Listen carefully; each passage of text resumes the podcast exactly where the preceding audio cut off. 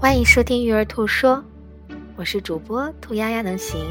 今天为大家带来的是米妈眼中的父女情深幽默之二。爸爸，你怎么不打车呀？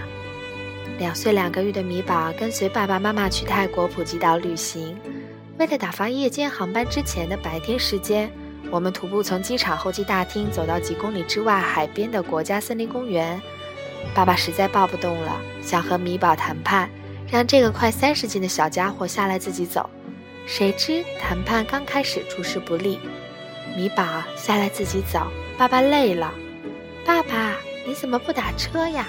我以为你打车呢，打车就舒服啦。爸爸瞬间断片儿，只能继续抱着三十斤的胖娃继续卖力走。爸爸边走心里边嘀咕：“对呀，我怎么不打车呢？”妈妈在旁边笑弯了腰。